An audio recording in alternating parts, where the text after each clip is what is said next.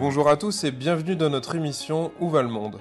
Un espace qui veut faire entendre différents points de vue afin d'appréhender la complexité des enjeux de notre monde actuel et en devenir.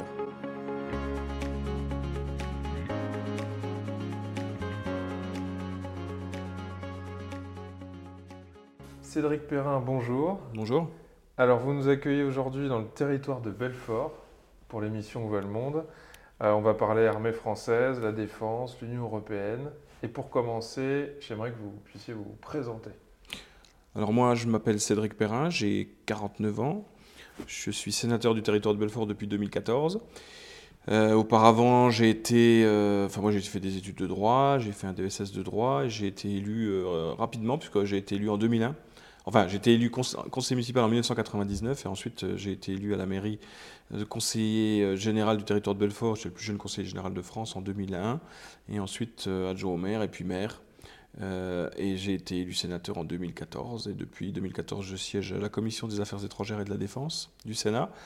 je suis vice-président de la commission des affaires étrangères et de la défense du Sénat depuis 2017 et rapporteur de ce qu'on appelle dans le jargon euh, administratif le P146, qui est le programme d'équipement des forces. Donc rapporteur du budget d'équipement des forces qui représente euh, aujourd'hui à peu près 15 milliards d'euros et qui est le plus gros budget d'investissement de l'État. Euh, qui représente 80% du budget global d'investissement de l'État pour et qui concerne nos armées. Et voilà à peu près tout ce que je. Je, suis également à l'Assemblée parlementaire de l'OTAN. J'ai été pendant quelques temps, jusqu'au mois de décembre, président de la commission sécurité et défense. Et aujourd'hui, je suis euh, président, vice, euh, d'une sous-commission sur euh, l'avenir de la sécurité. Bon, rien que ça. On va parler un peu armée. J'aurais voulu que vous me passiez un peu en revue les troupes. Voilà. on parle parfois du nombre de soldats, du matériel, des armes d'attaque, des capacités de défense, des budgets, de la prospective. Est-ce que vous pourrez nous faire un petit bilan global de où en est l'armée en France en 2023 Parce qu'on entend tout et son contraire. Hein, écoutez, le bilan, euh, c'est que je, serais tenté de remonter aux années 80, où euh, euh, à l'époque, le budget de l'armée devait représenter environ, en 1982, à peu près 16 milliards d'euros. c'est-à-dire à peu près en ce moment-là 3,2% du PIB. Aujourd'hui, euh, c'est-à-dire 40 euh, ans plus tard, euh, le budget de l'armée représente environ 40, 41 milliards d'euros et pas tout à fait 1,9% du, du, PIB. Donc en valeur absolue, évidemment, le budget de l'armée a beaucoup progressé, mais en, en, euros constants, compte tenu de l'augmentation du coût de la vie, avant, avant, pour ce qu'on obtenait pour 100 euros en 1981, on l'obtient pour 275 aujourd'hui. Donc fatalement, le budget n'a pas augmenté aussi vite que le coût de la vie. Et, globalement, on peut considérer que le budget des armées entre 1980 et aujourd'hui a baissé de l'ordre de 40%. Euh, en termes d'effectifs, il a également fondu comme neige au soleil. Euh, aujourd'hui, les effectifs, très, très, je pense qu'en en, 2021-2022, on peut considérer que l'armée de terre avait 130 euh, 000 hommes et femmes. Euh, dont à peu près 25 000 réservistes, euh, sont un total, euh, au total en tout cas pour l'armée de terre, plus de la moitié du, ministère des Armées. l'armée de l'air, c'est environ 51 000 personnes, 48 000, 40 000 pardon, aviateurs, 40 800, 5, 000 réservistes et 5 environ 5 000 civils de la défense. Et puis ensuite, il y a la troisième arme, qui est la marine, qui, elle, euh, compte 39 000 euh, marins, euh, à peu près 2700, 2700 civils et un peu plus de 5 000 marins réservistes opérationnels et, et 4 500 réservistes citoyens. Donc tout ça, ça fait un total d'environ 200, 220, 000, 220 000 personnes qui sont engagées dans nos armées. C'est évidemment beaucoup moins que par le passé, puisque tout ça a décru très rapidement, parce que euh, dans les années 90, évidemment, il y a eu euh, la chute du mur de Berlin, euh, les dividendes de la paix, la paix qu'on espérait éternelle, etc. Donc les budgets ont décru et puis les volumes de personnel également. je pense que c'était une logique qui me paraît en tout cas aujourd'hui, évidemment que le recul étrange, mais qui dans le contexte de ce moment-là était naturel, puisque l'objectif de tout ça, c'était quand même de rechercher le désarmement et la paix et que c'était une logique qui n'a pas été une logique que française, elle a été euh, dire, largement partagé par tous les pays occidentaux. Et puis il y a deux phénomènes qui sont intervenus. D'abord, les attentats aux États-Unis en 2001, le 11 septembre, où on n'a pas changé le format d'armée, mais en tout cas, on a davantage eu une armée orientée vers la lutte contre le terrorisme islamiste. Et puis évidemment, les attentats de Paris en 2015, qui ont en tout cas déclenché une espèce de, j'allais dire, d'électrochoc qui a fait que on a commencé à, réfléchir à notre, modèle d'armée. Et euh, alors que François Hollande, quand il était élu, avait décidé euh, largement de remettre en cause l'augmentation du, budget des armées et à le diminuer, eh bien, euh, il y a eu des efforts de fait et on a commencé à avoir un budget qui, s'est stabilisé. Et puis en 2017, quand, Emmanuel Macron a été, élu, évidemment le contexte international était largement différent. Il y avait une nécessité de se réarmer. Et donc la loi de programmation militaire de 2017, qui est une loi qui allait de 2018 à 2025, euh, a, généré des, efforts importants puisqu'on est passé à, à, un budget qui, euh, qui devait augmenter de 295 milliards entre 2017 et 2025. C'est-à-dire que progressivement, euh, chaque année, il y a eu une augmentation de 1,7 milliard entre 2017 et 2022 et de plus 3 milliards à partir de 2022. Donc, au, et, au jour où, enfin, moment où, on se parle, évidemment, la loi de programmation militaire suivante est en discussion, puisqu'elle a été présentée au Conseil des ministres euh, mardi 6, mardi, mardi 5 euh, ou 6 avril, je ne sais plus, euh, avec pour objectif d'être discuté devant le Parlement à l'Assemblée nationale au mois de mai et au Sénat au mois de juin avec des efforts là aussi importants, puisque sur la période 2024 2030, c'est-à-dire sur 6 ans. Euh, l'objectif est de, consacrer à notre défense 400 milliards d'euros. Donc euh, plus 13 milliards, mais qui sont des recettes euh, incertaines. Donc je, donc je classe ça par donc 400, 400 milliards plus 13 milliards, qui, peuvent paraître, qui peut paraître être une somme extrêmement importante, évidemment. C'est une somme importante, mais qui doit être relativisée puisqu'elle est à lisser sur une période de 7 années. Donc ça donne une moyenne annuelle de l'ordre de euh, au départ d'une cinquantaine de milliards, et puis ensuite on progresse vers 69 euh, milliards en fin de période mmh. de budget de la défense. Donc on part d'un niveau de l'ordre de 30 milliards en 2017 pour arriver à 69 milliards en, 2020, en 2030. Vous dites que 2001 et 2015 ont, provoqué un changement euh, notable vraiment? Bah, il a provoqué une, sorte de révolution des esprits. Euh, les attaques sur le World Trade Center en fait, ont évidemment euh, fait reprendre conscience aux, pays occidentaux que la, que la lutte contre le terrorisme était euh, toujours d'actualité, mhm. peut-être plus encore que jamais. Donc il a fallu évidemment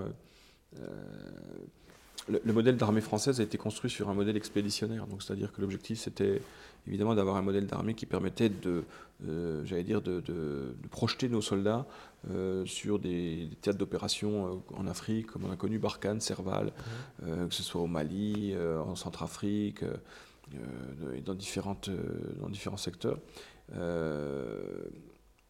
Et, ces opérations, elles ont continué évidemment avec un, un, objectif différent qui était celui de la lutte contre le terrorisme. Donc Barkhane, par exemple, qui a été arrêté, par, enfin pas pour arrêter, mais redimensionné et, redéployé différemment par le président de la République l'année dernière, c'est une opération qui, euh, qui, a vocation, en tout cas, à, lutter contre le terrorisme, là où le terrorisme se trouve principalement. Euh, oui, donc révolution des esprits, et puis évidemment après les attentats de 2001, 2015, Charlie Hebdo, euh, le Bataclan et tout ce qui, tout ce qui va en découler, c'est-à-dire une, une, vigilance beaucoup plus importante et une nécessité de, de réplique de la part de, la France sur vis-à-vis des actes graves de terrorisme qui étaient commis. Donc un modèle d'armée qui n'a pas fondamentalement changé, mais qui nécessitait d'être à minima, euh, dont on devait à, minima arrêter l'hémorragie. Est-ce que vous pensez que c'est un modèle qui devrait changer ou pas? Parce que j'entends que la question qui se pose, c'est on met plus ou on met moins. Et puis quand il y a une vague de peur euh, liée à des attentats, euh, on redonne des sous, et puis après quand ça va mieux, on en met moins.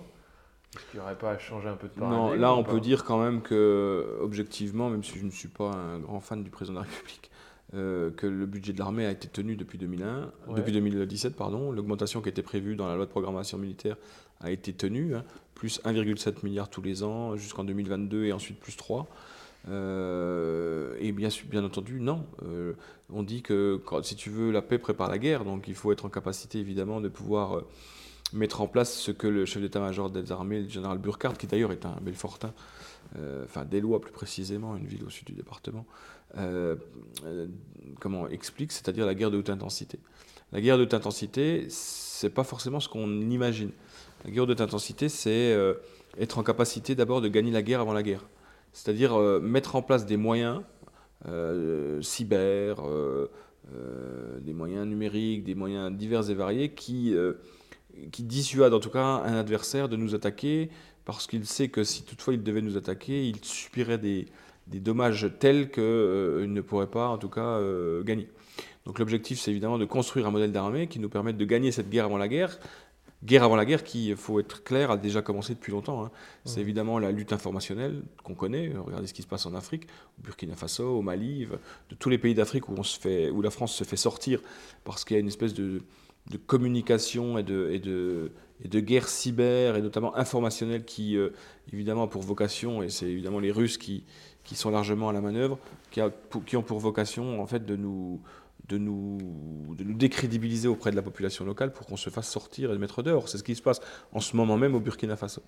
Ça, c'est gagner la guerre avant la guerre et donc mettre les moyens en cyber, en numérique, en, différents secteurs pour pouvoir euh, dissuader les adversaires. Et après, si cette... Euh, euh, théorie de, gagner la guerre avant la guerre ne fonctionne pas, eh bien on rentre justement dans la guerre dans, un autre, euh, dans une autre phase de la guerre, qui est la guerre de haute intensité euh, et qui nécessite de la masse pour être mmh. capable de durer. Et là, c'est ce qui se passe en Ukraine aujourd'hui.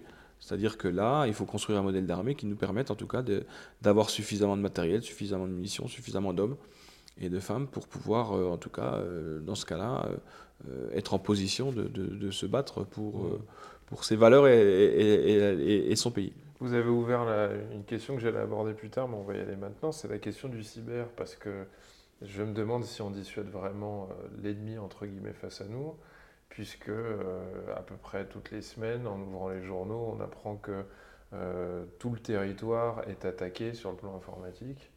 On peut imaginer que ça peut être aussi des tentatives de déstabilisation de pays étrangers les départements qui se font attaquer, celui dans lequel je vis d'ailleurs a été attaqué il y a environ 5-6 mois, euh, et ça n'arrête pas, les hôpitaux, etc. Donc je me demandais si euh, euh, pour vous, on pouvait intégrer la question de la défense au sens large sur le plan cyber.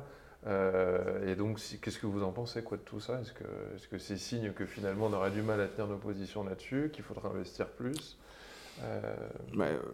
En tout cas, il y a, y a, aujourd'hui euh, des affirmations qui sont assez claires et qui consistent à dire que les guerres du futur sont des guerres, des guerres cognitives, des guerres du cyber, des guerres de la... On plie les comptes virtuels, on, démembre les ordinateurs à distance. Mais cette guerre-là, elle, elle, a déjà commencé. Enfin, je veux dire, ça fait longtemps qu'on est attaqué, que nos entreprises sont attaquées. Voilà, c'est une question qu'on peut se poser. Euh, et, une des priorités de la loi de programmation militaire de 2025 à 2030, 2024 à 2030, c'est justement euh, de mettre une, des sommes importantes sur ces sujets de, guerre nouvelle euh, et notamment de guerre cyber. Il y a un centre de, lutte contre la guerre, enfin, contre un centre cyber qui est en train de se développer fortement dans le secteur de, enfin, à Rennes. Il y a euh, beaucoup d'embauches, il y a euh, des recherches de cerveau, etc. Donc je pense qu'il y a des efforts qui sont faits et une prise de conscience aujourd'hui, peut-être un peu tardive, je ne sais pas. J'ai eu la sensation qu'elle était tardive. Mais en tout cas, elle existe. Israël, la Russie, la Chine Israël, euh, sont, depuis longtemps au fait de tout ça. Oui. Et il m'a semblé que l'Europe, et pas forcément que la France, mais l'Europe Les pays baltes ont, été très à la pointe très en avance sur ces sujets. Euh, aujourd'hui, ce qui se passe en Ukraine euh, se passe parce que les Américains ont, donné en tout cas des moyens et ont formé les Ukrainiens à, lutter dans, dans ces domaines-là. Et les GAFAM les GAFAM, les mmh. Google, Amazon, Facebook et compagnie, ont, largement été des acteurs, dans la, sont toujours d'ailleurs des acteurs dans la guerre en Ukraine parce qu'ils ont formé les Ukrainiens et préparé leur, euh, leur modèle à davantage de résilience en matière de cyber. Donc euh, la France a besoin euh, de travailler sur ces sujets. On n'est pas aussi menacé que ne, l'était, ne le sont Israël ou d'autres pays. Et donc peut-être que ce retard s'explique comme ça. Mais en tout cas, ce qui est certain, c'est qu'aujourd'hui, il est nécessaire de mettre euh, les moyens dans ce domaine-là et que c'est une des ambitions de la loi de programmation militaire de 2000 euh, qui arrive. je me suis posé la question du moral des troupes. Euh, il m'a semblé aussi que les militaires sortaient parfois par vagues, peu à peu, de leur devoir de réserve, avec notamment une tribune il n'y a pas si longtemps. Je vous lance des éléments comme ça qui me sont venus pour préparer l'émission. Il y a eu la, sortie d'Alexis Corbière de la commission de défense de l'Assemblée nationale qui parlait d'envoi de matériel à l'Ukraine, qui sortait d'un devoir de réserve. On a aussi Eric Zemmour qui, pendant les présidentielles, a dit à plusieurs reprises, et je pense que beaucoup de Français l'ont entendu, qu'il n'y aurait que trois jours de munitions euh, devant, devant elle, la France, en cas de guerre. Euh, on serait, et je l'ai entendu, mais j'aimerais avoir votre avis, parce que justement, elle sert à ça, cette émission, à sortir un peu de ce qu'on entend et d'avoir des réponses euh, plus claires, qu'on serait un peu en retard sur la question des drones. On se moque aussi régulièrement du porte-avions depuis toujours, ça, ça devient un running gag. Euh, donc voici, sans jeu de mots, j'aurais voulu savoir si selon vous c'était le début de la Bérésina, si finalement tout ça n'était pas si grave. Je voudrais avoir votre avis sur tous ces éléments en fait. Quoi. Bah, ce, qui est, certain, c'est que euh, le moral des troupes, je serais tenté de dire que les lois de la loi de programmation militaire de, dernière, donc qui court de, de 18 à 25, est une loi de programmation militaire que que le gouvernement a appelé une loi de programmation militaire de reconstruction, mhm.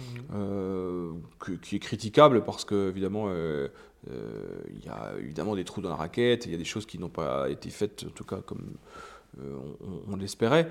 Mais le moral des troupes, je serais tenté de dire qu'il est toujours pareil, c'est toujours la même chose, c'est-à-dire que quand vous avez, comme ça a été le cas, une LPM qui s'est voulue à hauteur d'homme pour essayer de, donner en tout cas des moyens, des conditions de vie aux militaires qui on l'espère en tout cas, s'améliore. On peut considérer que, que, les choses vont un peu mieux. Après, il y a toujours les problématiques du matériel obsolète, euh, vieillissant, euh, fatigué, qu'on a du mal à réparer, etc. Donc, euh, on trouvera toujours des gens qui, sont, qui ne sont pas satisfaits de, de, la condition dans laquelle ils, travaillent globalement, je pense que les choses s'améliorent, qu'il commence à y avoir un peu des premiers résultats de la, de, l'augmentation du budget avec euh, notamment l'arrivée de nouveaux matériels dans les armées et, quand du matériel neuf arrive, je pense que c'est aussi euh, ça participe aussi, c'est comme pour tout le monde, mmh. ça participe aussi au, aussi au moral des troupes. Euh, les conditions de casernement qui sont parfois assez déplorables commencent aussi à s'améliorer. J'espère que dans la loi de programmation de futur, il y aura toujours des crédits pour pouvoir continuer. mais c'est vrai que les conditions de logement, elles participent aussi au moral des gens et au moral des troupes et des, des familles. Donc c'est important. Euh, après, sur les paroles qui ont été tenues, euh, chacun a le droit de tenir les paroles qu'il veut. Je pense que sur ces sujets, euh, par exemple, des faits sur, ces, sur ces sujets militaires, il faut voilà, savoir aussi tenir des propos en responsabilité. C'est-à-dire que on peut toujours tirer des, des, propos qui soient des propos j'allais dire, euh, de comptoir. Mais, euh, mais euh, il faut être aussi responsable et, expliquer ce qu'est notre modèle d'armée. évidemment que je crois que Zemmour avait parlé d'armée échantillonnaire. Mais oui, on a une armée échantillonnaire, mais il faut peut-être se poser la question pourquoi elle est échantillonnaire? C'est-à-dire qu'on a un modèle d'armée qui est expéditionnaire, qui a vocation à, à se déplacer sur des théâtres d'opération de manière très euh, très, j'allais dire, euh, localisé. Mhm. Euh, et on est surtout en Europe le seul pays de l'Union européenne doté la dissuasion, d'une dissuasion nucléaire.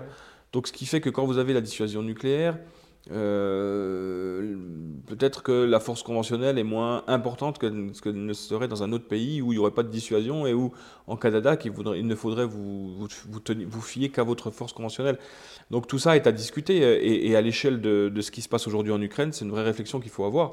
Je n'ai pas la réponse, mais en tout cas, ce qui est certain, euh, c'est que de mon point de vue en tout cas, euh, la dissuasion nucléaire, ça ne fait pas tout, et qu'il faut aussi garder évidemment des moyens de lutte conventionnelle qui nous permettent euh, d'une part d'être des alliés exemplaires de l'OTAN pour pouvoir répondre à, nos alliés ukrainiens ou autres s'ils devaient être attaqués pour leur fournir du matériel, etc.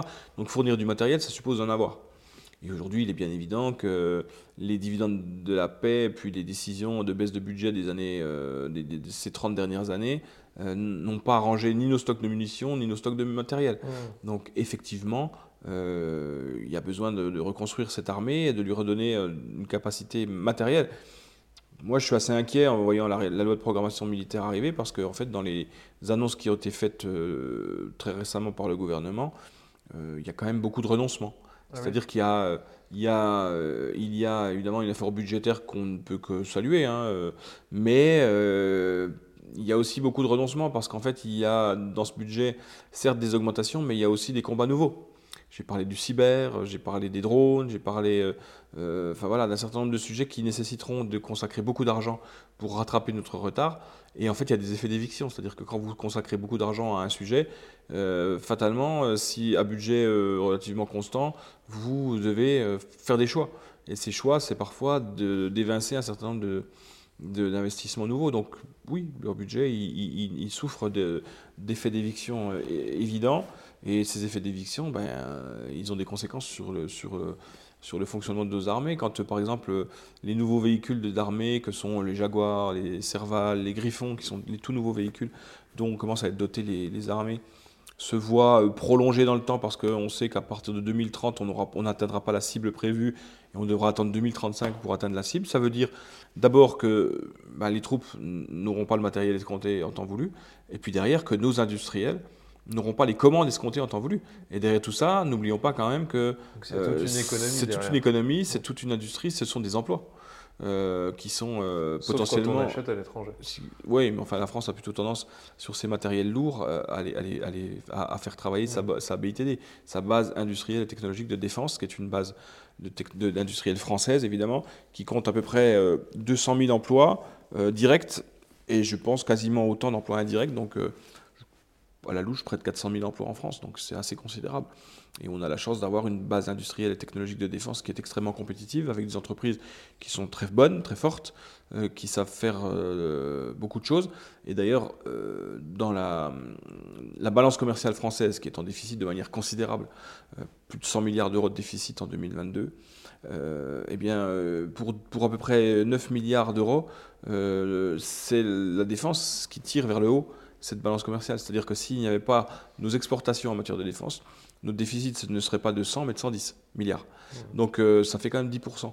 Donc 10% de nos balances commerciales qui est lié euh, à, enfin du déficit commercial qui est lié, euh, qui est évité, j'allais dire, par nos exportations en matière de défense. Donc c'est pas négligeable loin de là. Donc voilà, il ne faut pas oublier que derrière tout ça, ce sont des emplois et ce sont évidemment des familles qui, qui vivent. Le spatial, alors, qu'est-ce, qu'on, qu'est-ce que vous pourrez nous en dire? On en est où ici? C'est une question. Euh, bah, l'armée, l'armée de l'air a été convertie euh, en armée de l'air et de l'espace il y a euh, quelques années, 3 ou 4, 4 ou 5 ans. Avec le Covid, je ne sais plus en fait. Parce qu'il semblerait que l'Asie se mette de plus en plus à et, cela. Et aujourd'hui, évidemment, le sujet, du, le sujet de, l'espace est un sujet de plus en plus, j'allais dire, de compétition. On a vu d'ailleurs en Ukraine ce que ça a donné. Hein. Aujourd'hui, je pense que si l'Ukraine est en capacité d'avoir la résilience qu'elle a, c'est grâce sans aucun doute à Starlink et à Elon Musk qui a mis à disposition son, son réseau Starlink euh, pour les Ukrainiens pour pouvoir faire de la, de la redondance et pour pouvoir permettre aux Ukrainiens de continuer à communiquer et à utiliser un certain nombre d'applications pour pouvoir se défendre. Euh, donc euh, l'espace a beaucoup d'intérêt pour beaucoup de gens. il est malheureusement peu réglementé. C'est une des difficultés, mais en tout cas, il est extrêmement, euh, j'allais dire, euh, convoité. Euh, et, la France, dans les budgets à venir, doit consacrer davantage de, moyens, en tout cas, à, travailler cette question de l'espace. On a la chance d'avoir en France et en Europe Ariane Group, qui est quand même un, des leaders mondiaux du, lancement de satellites. Donc on sait faire des choses. Euh, si aujourd'hui, par exemple, on a euh, euh, ce qu'on appelle le missile M51, qui est le missile nucléaire français qui est chargé sur les non-sous-marins nucléaires lanceurs d'engins, c'est parce qu'on maîtrise cette technologie. Si on maîtrise cette technologie, d'avoir la capacité de lancer un missile nucléaire depuis un sous-marin qui est en l'eau et qui avance, il faut imaginer la performance. C'est-à-dire que le missile, il va sortir du navire, enfin du, sous-marin, alors que le sous-marin est en marche. Donc il avance, donc il y a toute la problématique des courants, de la sortie du missile, de l'eau, etc. Donc c'est extrêmement euh, sophistiqué, ça nécessite évidemment des connaissances euh, majeures. Si on est capable de faire ça, c'est parce qu'on a su aussi au fil du temps développer une capacité spatiale qui nous a permis d'obtenir ces compétences et de le conserver. Donc euh, évidemment, on a besoin de continuer à, travailler ces questions de l'espace et, la France est un des, est un des pays majeurs, en tout cas sur les lancements de satellites. Évidemment aujourd'hui largement concurrencé par euh, les Américains, avec Starlink, avec euh, Elon Musk et euh, SpaceX notamment, par les Chinois de plus en plus, par les Russes avec lesquels nous avions des accords sur les lancements de Soyuz mais avec lesquels évidemment ça va être un peu plus compliqué dans le futur. Donc il y a une nécessité de consacrer de l'argent évidemment au spatial qui est devenu un enjeu majeur aujourd'hui en termes de défense mmh. et, de, et, de, et, de, comment? Et de, domination, j'allais dire, militaire. Quand je vous entends parler du lancement du missile et puis des autres pays, je me demandais si tout le monde était en capacité de bien protéger aussi les, les inventions qu'il avait pu mettre sur pied et ne pas euh, se les faire euh, subtiliser par les pays euh, ennemis. Notamment la les technologies dont vous parlez, elles peuvent être reproduites parfois assez rapidement, parfois ça n'est pas le cas. Est-ce que la France finalement est, dotée d'une réflexion autour de cela? Bah, Tout l'enjeu, l'enjeu, il est là. Hein. On a parlé tout à l'heure de la, problématique du cyber. La problématique du cyber, au-delà des attaques cyber, c'est aussi le pillage euh, des données dans nos entreprises, dans nos PME, dans nos ETI, et souvent, euh, ou dans nos grandes entreprises. Et souvent, il est exact que dire que euh, les entreprises sont insuffisamment protégées ou sont parfois naïves. Une émission a été faite sur ça dans Où le monde, où finalement on se rendait compte qu'on avait une culture qui était assez pauvre, et, et les services comme la DGSE souvent en parlent, d'une forme de grande naïveté des entreprises, et parfois des très grandes entreprises françaises, avec euh, une, euh, oui, une, sorte, une, forme de naïveté bah à se promener avec des données sensibles ah bah, et, euh, et, avoir un mot de passe 1, 2, 3, 4, 5. Voilà, c'est ça, mais clairement. Et, à se connecter à n'importe quel Wi-Fi, à laisser son ordinateur traîner dans un hôtel à l'autre bout du monde. Ce sont des attaques qui sont des attaques invisibles qu'on ne perçoit pas et on les perçoit le jour où on a un produit identique au nôtre qui, qui voit le jour en Chine ou ailleurs et qui est ensuite mis sur le marché alors que le nôtre n'a pas été protégé. Donc, oui, moi je peux que mettre en en garde en tout cas les entreprises qui ne sont pas suffisamment protégées d'un point de vue euh, informatique, les entreprises et même les administrations. Hein. Aujourd'hui, vous avez des cyberattaques sur des mairies pour, leur, euh, pour faire du rançon, rançon logiciel et, demander des rançons pour, euh, en contrepartie de, la restitution de la totalité de l'état civil de la commune. Enfin, il y a des communes qui s'arrêtent carrément parce qu'elles ont été pillées, etc. Donc non, non, c'est un enjeu considérable. Aujourd'hui, tout est numérisé, informatisé, et donc il, faut se protéger et se prémunir de ces attaques. C'est compliqué. Euh, il y a des agences, l'Agence nationale de sécurité des systèmes informatiques, la fameuse ANSI, qui est l'agence française qui euh, a pour vocation justement de lutter contre ces attaques et de conseiller en tout cas les entreprises et les administrations euh, sur la meilleure, façon en tout cas de, se protéger contre, contre ce type de, de menaces potentielles. L'armée, l'Union européenne, on en est où Cette fameuse armée euh, de l'Union européenne, notamment dont on a parlé pendant longtemps, euh, ça fait des années, c'est un peu l'arlésienne. Moi, Ça arrivera un jour, vous en pensez quoi hein Je pense qu'il y a eu euh, il y a des, des, problèmes de compréhension. on a du mal de se comprendre dans la mesure de traduction. où. De traduction peut-être. Et je pense que le président de la République actuel, dans sa campagne de 2017, a été un peu maladroit. C'est-à-dire que comme à l'accoutumée, on va faire beaucoup de communication. Mais quand on explique qu'on veut une armée européenne, euh, dans l'esprit des gens, dans l'esprit des citoyens lambda, dans la, du, de la personne de la rue, euh, qui n'a pas forcément évidemment euh, une connaissance très pointue de l'armée, dans son esprit, c'est, il imagine en tout cas un soldat avec un uniforme kaki et puis un, casque et un drapeau européen dessus. De mon point de vue, c'est pas ça l'Europe de la défense.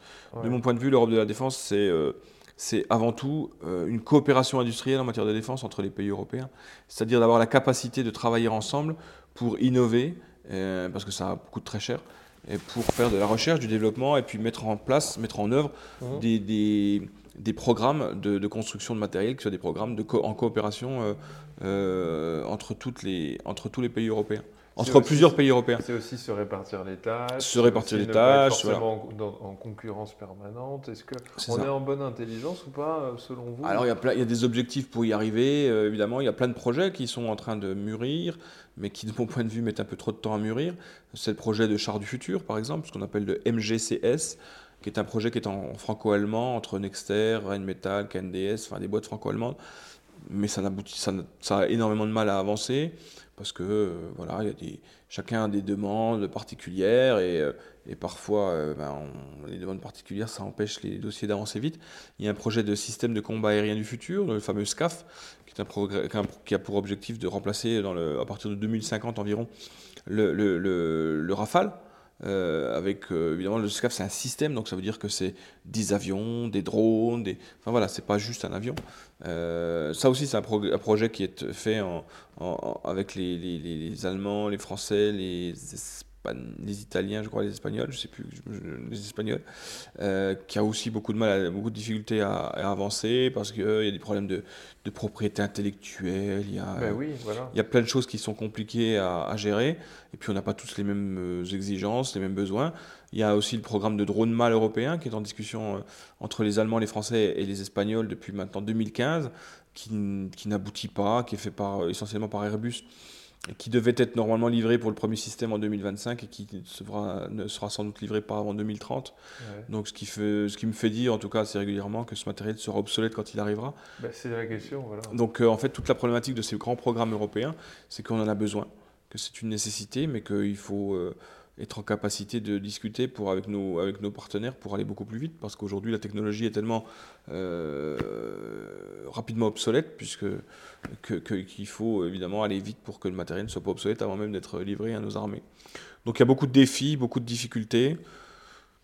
Il y a des programmes qui fonctionnent commun parce que il y a des programmes qui fonctionnent. Il y a un super programme. Et puis là, vous êtes en train de nous parler programme... de ces programmes difficiles. Oui, mais il y a évidemment plein de difficultés. Il y a un programme très efficace qui, qui, est mis en œuvre avec les Belges qui s'appelle Camo sur, euh, euh sur du matériel d'armes terrestre euh, qui fonctionne très très bien. Euh, voilà, donc il y a des exemples qui fonctionnent, qui marchent, mais il n'en demeure pas moins qu'il y en a aussi beaucoup d'autres qui ont du mal d'aboutir. Et les programmes franco-allemands sont très difficiles à faire fonctionner parce qu'on n'a pas, les mêmes objectifs, on n'a pas les mêmes ambitions.